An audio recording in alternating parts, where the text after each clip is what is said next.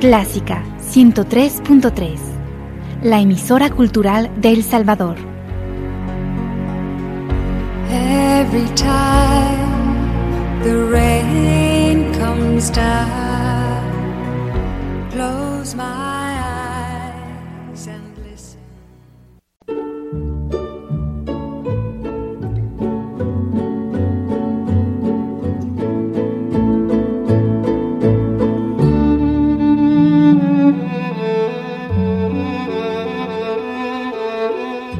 Usted sintoniza Clásica 103.3.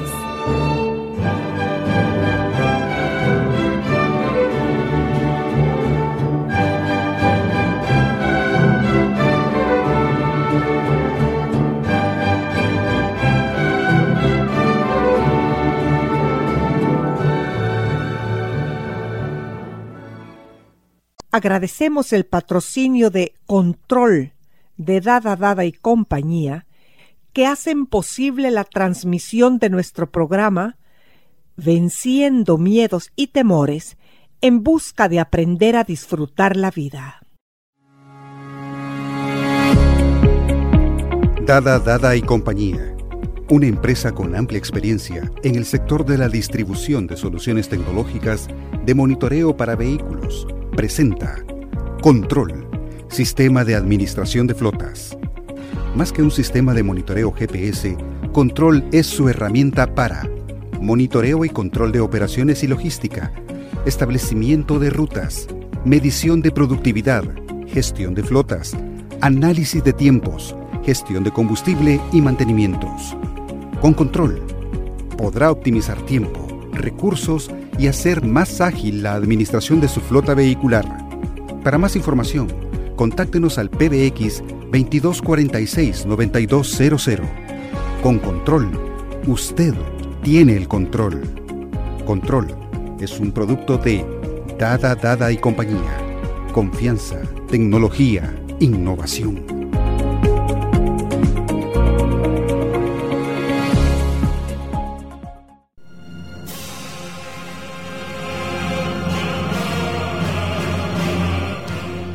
Y atentos a proseguir nuestro aprendizaje sobre la ciencia de la psicología, ya que juntamente estamos convencidos que la mente, el cerebro, el alma, son lugares y laberintos de luz o de oscuridad. ¿Qué tal, Fabiola? ¿Disfrutaste tus vacaciones? Pues gracias a Dios sí. Bueno, me alegro las merecías. Antes de entrar al estudio, conversábamos que íbamos a tratar la toxicidad en nuestras vidas. ¿Puedes, por favor, comenzar? Pues mira, cuando hablamos de todo aquello que se vuelve tóxico, hablamos no solo de las relaciones muchas veces no sanas, dañinas que creamos unos con otros, pero muchas veces también la relación no sana que trabamos, que creamos con nosotros mismos. Entonces la toxicidad es hacia adentro y hacia afuera. Cuando tú te relacionas mal contigo mismo y cuando tú te relacionas mal con los demás. Generalmente cuando algo no anda bien en la relación con nosotros mismos, vamos a proyectar eso en malas relaciones o en relaciones conflictivas con los demás. Los demás se convierten en nuestro espejo. Así que vamos a hablar hoy, fíjate, de el rol que muchas veces ejercemos consciente o inconscientemente, unos en mayor medida que otros, que parece ser bueno, pero vamos a ver en qué medida realmente lo es y en qué medida no lo es. Y es el rol de la niña buena y el niño bueno, o la chica buena y el chico bueno entendiendo que el concepto de bueno conlleva bondad. Pero vamos a ver cómo en las relaciones con nosotros mismos y con los demás, este concepto de bueno no necesariamente se refiere a bondad. Sino que tenés que ser un niño bueno, entre comillas, ¿verdad? Así es. si tenés que ser un niño bueno, tenés que ser una niña buena, pero ¿qué conlleva eso? Exacto, fíjate. Por eso decimos esa bondad entre comillas que te roba la inteligencia emocional, que te debilita, que te hace actuar injustamente contigo misma, que te hace una persona no respetada. Y la bondad no debe estar reñida con la justicia, con el respeto, con el ser fuertes, con el ser sabios. Entonces vamos a, describir qué es entonces ese rol que jugamos muchas veces de niños buenos, de el chico bueno y la chica buena. Fíjate, como hemos dicho, está reñido con el autorrespeto. No es la bondad en el sentido correcto de la palabra, sino que es anteponer siempre a los demás, complacer siempre a otros, vivir siempre buscando la aceptación y la aprobación de otros. Pero esa bondad puede convertirse en una bondad depresiva. Así es. Porque sientes en el inconsciente, siente la persona que se menosprecia a sí misma, que no se hace valer a sí misma. Y todos tenemos una identidad. Todos estamos equipados con una identidad propia que está formada por nuestra manera de ser, nuestras habilidades, nuestros dones, lo que nos va impregnando, lo vivido, lo aprendido del entorno, más los modelos con los que nos vamos identificando. Todo esto va conformando un bagaje personal que te hace ser un ser único y un ser incomparable con otros. Pero cuando entramos a vivir en este rol de tengo que ser buena y tengo que ser bueno para ser aceptado, para sentirme querido, estamos anulando esta esencia, lo que realmente somos, con tal de, ¿verdad? Con tal de alcanzar la aceptación, la aprobación de aquellos que son importantes para mí. Y eso se puede convertir en una imposición cada minuto de tu vida. Así Porque como somos seres relacionables, nos relacionamos con los demás todo el tiempo, estamos continuamente tratando de agradar. Así es, fíjate, como somos seres de relaciones, Gary Smalley dice, somos seres de relaciones, lo demás son detalles. Es decir, que básicamente nosotros estamos, como tú has dicho, relacionándonos todo el tiempo de manera consciente, de manera inconsciente, de manera más deseada y voluntaria o de manera a veces no deseada, pero estamos relacionándonos con los demás. Así que cuando esto rige la vida de la persona, se produce una autoanulación en pos de algo que alguien te impone o que tú crees que alguien te impone para aceptarte y para quererte y viene, fíjate, de la relación con los padres. Pero los padres viven en un entorno sociocultural donde esto también los forma a ellos.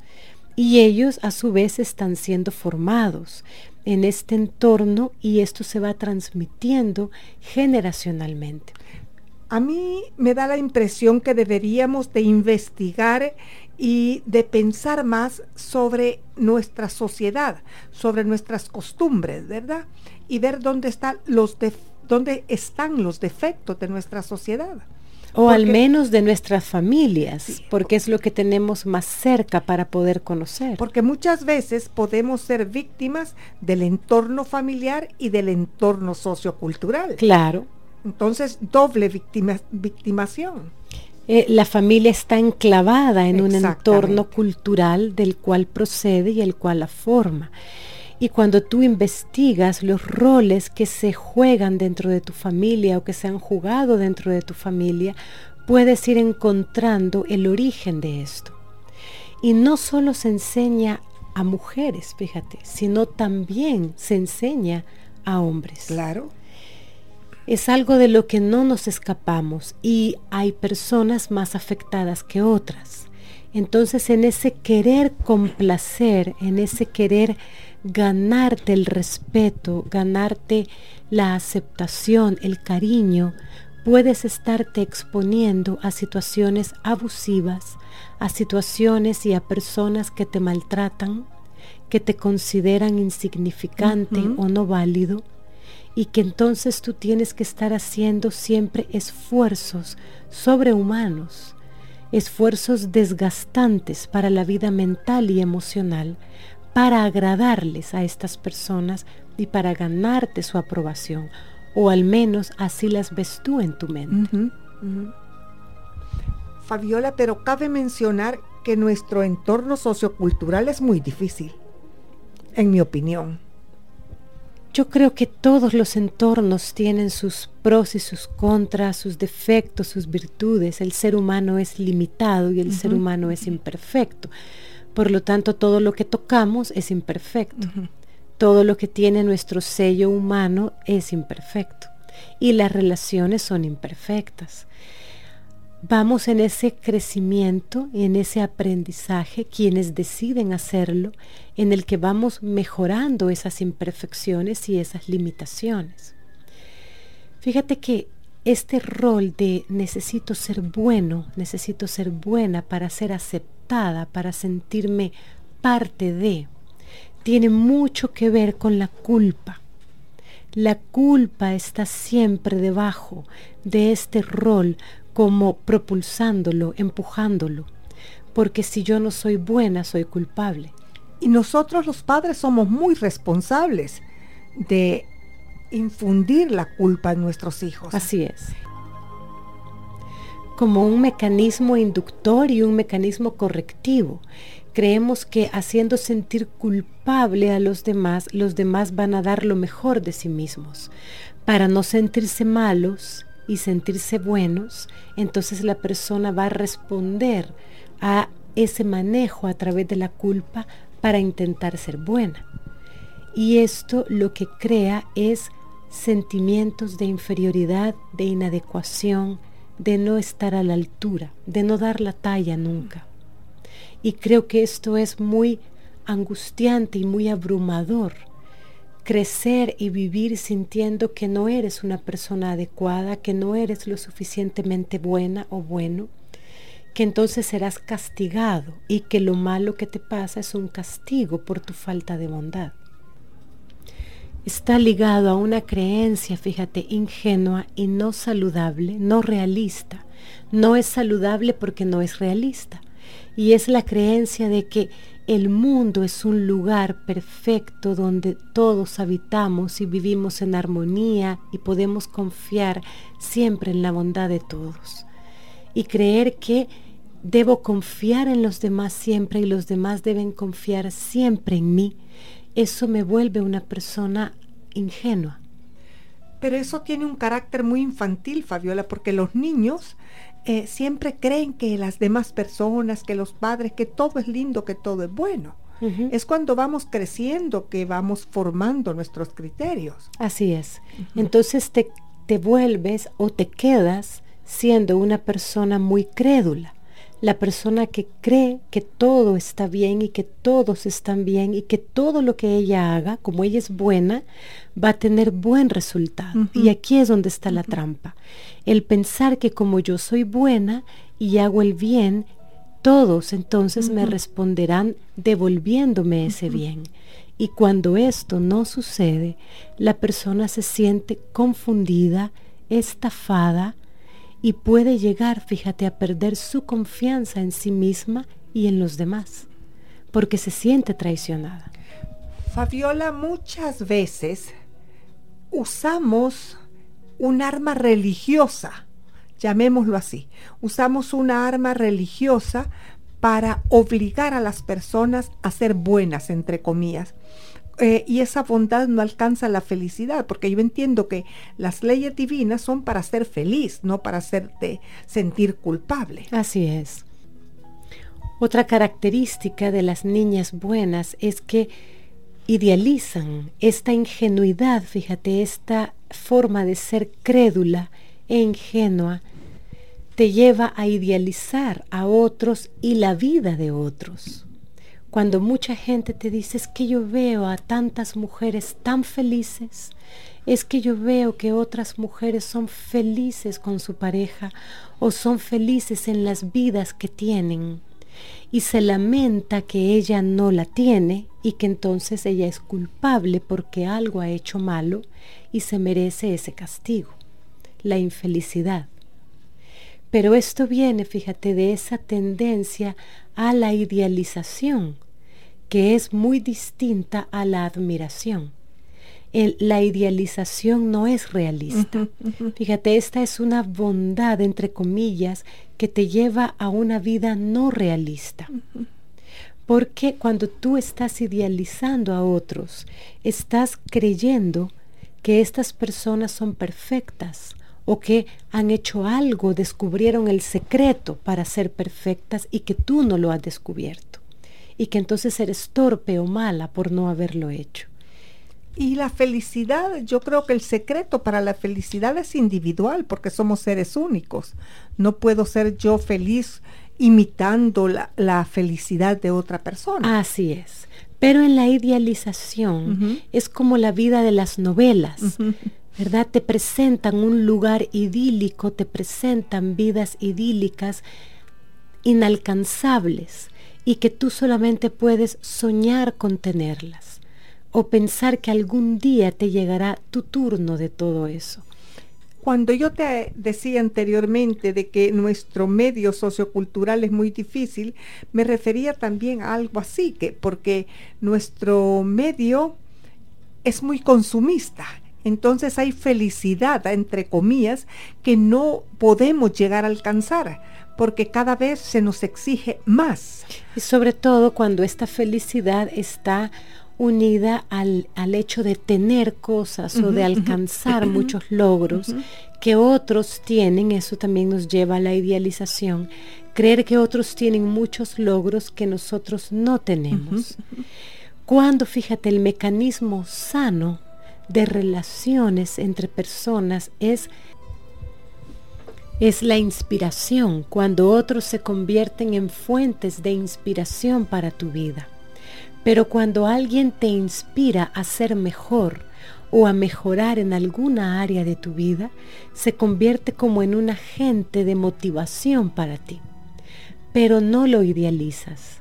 Podemos ver sus limitaciones humanas, sus defectos, sus fracasos, pero estamos aprendiendo de una parte buena que esa persona tiene o de sus logros cuando nosotros admiramos algo de lo que haya logrado, entonces esa persona se convierte en una fuente de inspiración que te motiva a crecer, a ser mejor, a dar algo mejor de ti mismo. Eso es un mecanismo sano de relación, porque estamos relacionándonos en un plano real, estamos aterrizados en, el, en la vida. Fabiola, eh, ¿Por qué el ser humano? Te lo hablo desde el punto de la ciencia de la psicología.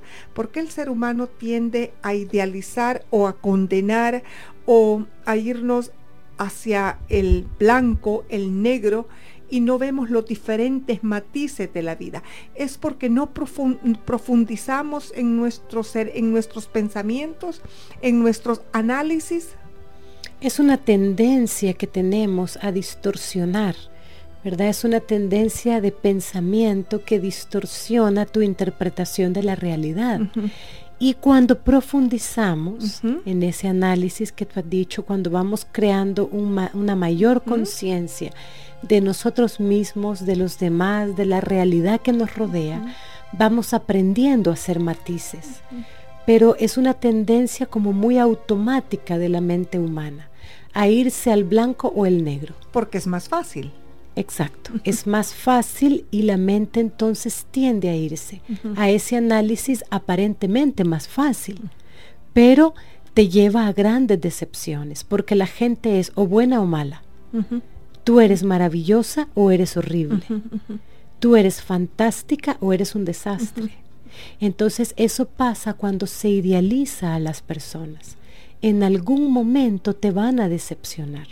Y entonces las vas a bajar del pedestal y te sentirás defraudado, engañado, traicionado.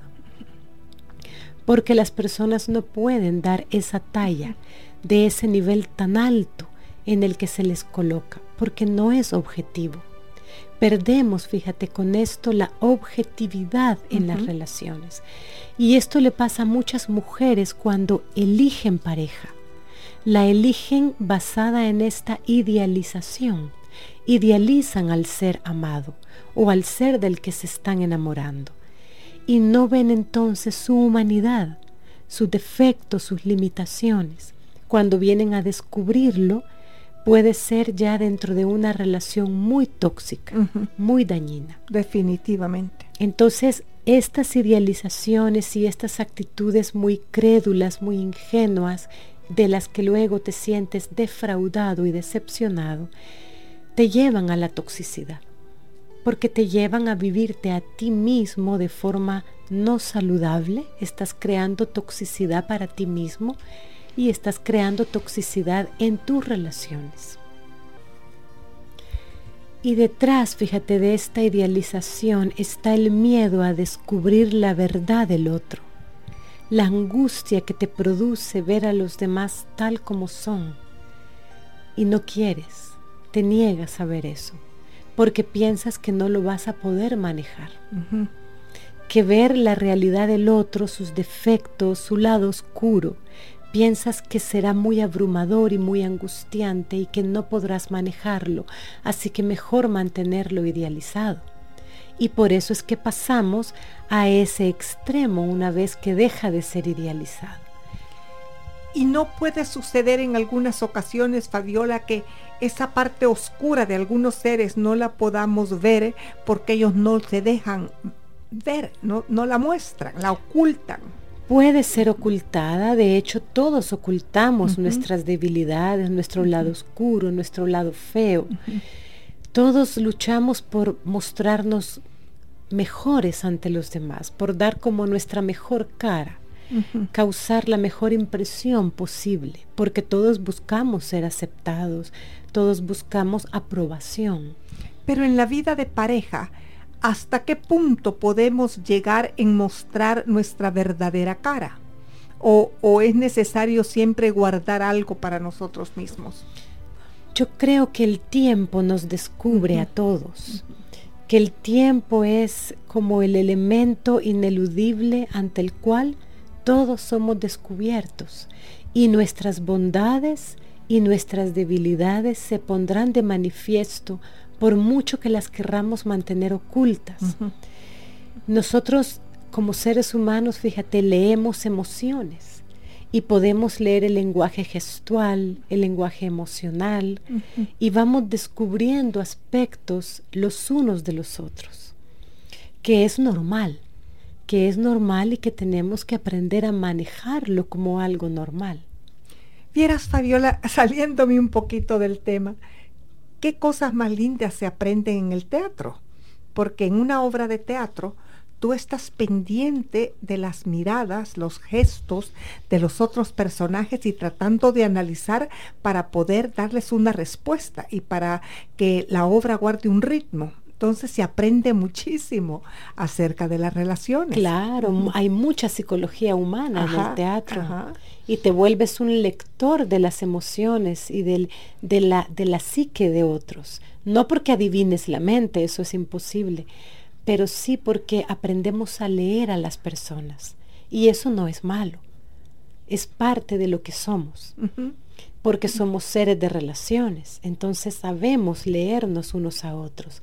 A veces no queremos leer porque nos da miedo lo que vamos a leer y creemos no tener la capacidad de manejarlo. Y ahí es donde tenemos todo el derecho a valorar si una relación es muy tóxica y no hay posibilidad de cambio, tenemos todo el derecho a valorar nuestra permanencia en esa relación o nuestro derecho a guardar la distancia, a alejarnos. Sí, porque hay cosas, Fabiola, que son entre tu creador y tú. Así es. Hay secretos entre tu creador y tú. Y a medida que yo converso con mi creador y a medida que voy resolviendo esas cosas, puedo relacionarme mejor con los demás. Definitivamente, cuando tú te das cuenta que eres un ser con propósito, un ser diseñado con un propósito de vida, que cuando tenemos visión de vida, tenemos sueños, eso es lo que nos impulsa, más allá de que los demás nos acepten, no nos acepten, nos aprueben o no nos aprueben. Y aquí es donde también, fíjate, la niña buena puede aprender a romper ese querer sacrificarse siempre por los demás. Cuando te enseñan que tienes que sacrificarte sin reservas por los demás y que los demás siempre están por encima de ti y que si tú te pones por encima entonces eres mala porque eres egoísta y eso es ser mala. Pero ahí está, Fabiola, el delicado equilibrio, porque yo a mis años he descubierto algo. Si yo me sacrifico mucho por los demás o por esta persona, llega un momento en que sentí rabia hacia esa persona, sentís cólera. Así y entonces ya tu relación es tóxica. entonces este delicado equilibrio, ¿hasta dónde puede llegar mi sacrificio para poder dar en una forma espontánea y sana? Así es. Necesitamos, fíjate, entender eso. Tú lo has explicado muy bien. El que podemos ayudar a otros, podemos sembrar semillas de bondad en la vida de otros.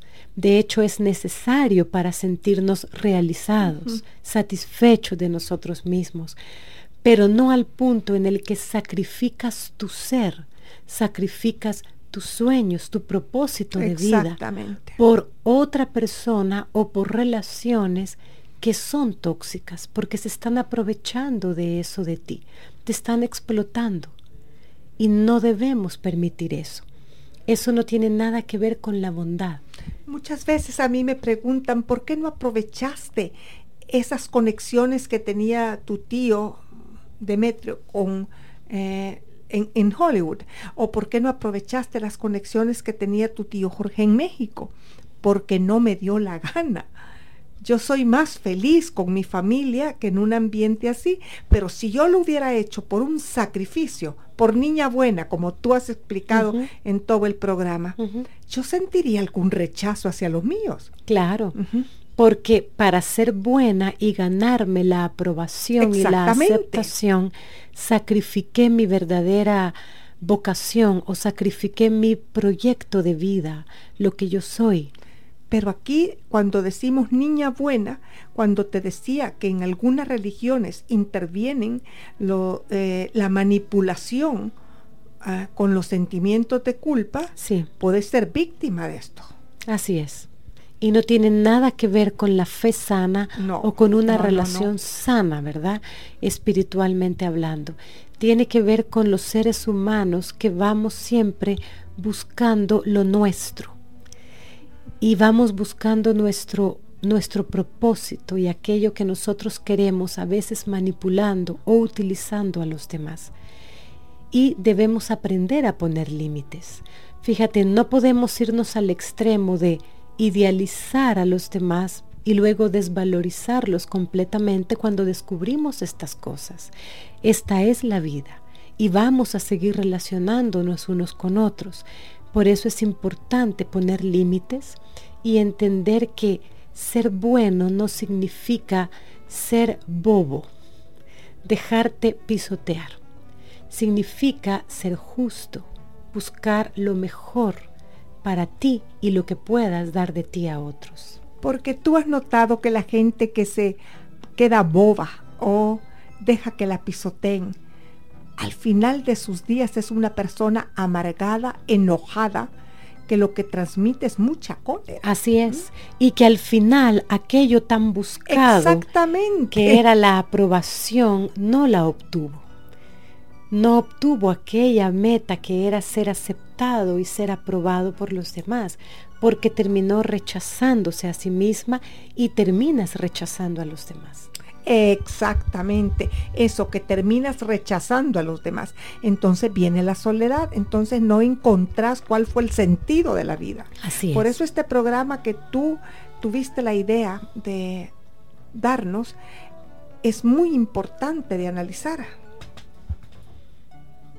Así que lo más importante es aprender a aceptarnos a nosotros mismos, aprender a conocernos y a aceptarnos, a tener sueños, a tener propósitos de vida y caminar en ellos, porque eso te fortalece. Fabiola, muchísimas gracias, ha sido un programa interesante. Pues para mí es un gusto haber estado contigo aquí. Espero mis amigos y mis amigas que evaluemos y pensemos profundamente en lo que se ha tratado este día. Recuerda que tú tienes un enemigo que tus pasos sigue. Tus metas y tus logros por él no consigues, igual que yo. Pero lograremos atraparlo un día y le reclamaremos su cinismo, le destaparemos la cara y nos encontraremos a nosotros mismos. Recuerden que siempre esperamos sus preguntas o sus aportaciones. Nuestros teléfonos 2246 9348 y 7810 4175. Que el Todopoderoso los bendiga. También recuerden que el fruto de la justicia es la paz y el fruto de la equidad la seguridad perpetua. Qué hermoso, ¿no? Hasta el próximo programa.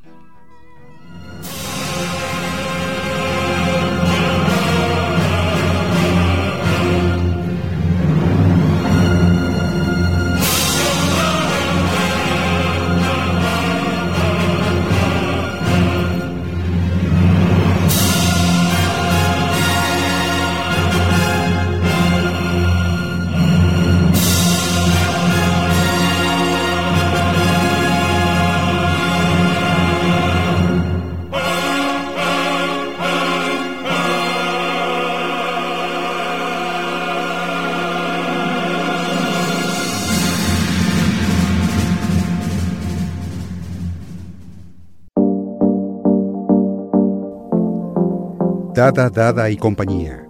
La tecnología en sus manos por más de 93 años presenta MedHouse. Soluciones tecnológicas médico-hospitalarias.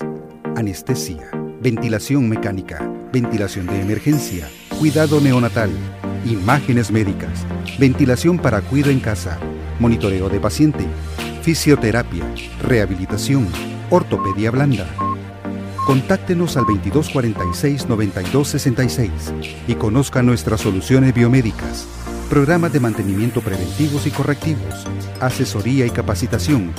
O visítenos en nuestra sala de ventas ubicada en 21 Avenida Norte y Tercera Calle Poniente, edificio Ericsson San Salvador. MedHouse, soluciones médico-hospitalarias, una división de Dada Dada y compañía. Confianza tecnología, innovación.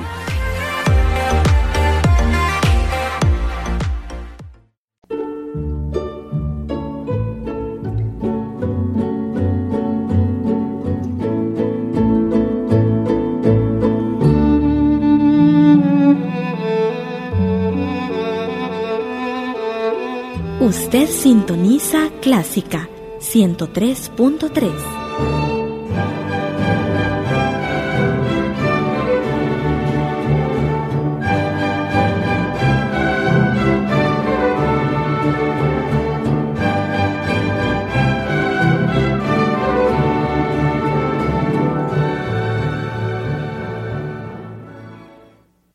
Radio Clásica del Salvador presentó el programa Sinatra and Friends, una producción original de Radio Clásica conducida por José Guerrero.